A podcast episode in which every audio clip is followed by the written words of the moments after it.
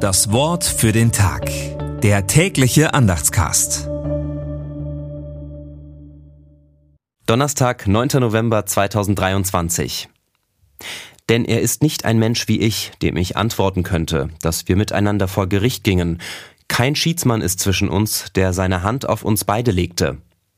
Hiob 9, 32 bis 33. Gedanken dazu von Adrian Marschner.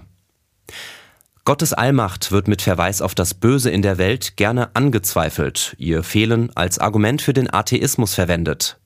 Wer sie verteidigt, bekommt jedoch ebenfalls Probleme. Eine Gewaltenteilung kennt der Monotheismus nicht. Wer sich wie Hiob von Gott ungerecht behandelt fühlt, kann keine neutrale Instanz anrufen. Gott erscheint als Diktator, dem man auf Gedeih und Verderb ausgeliefert ist. Nur ein Schiedsmann könnte wirksam eingreifen. Und hier knüpft der erste Timotheusbrief an, wenn er denselben griechischen Begriff verwendet.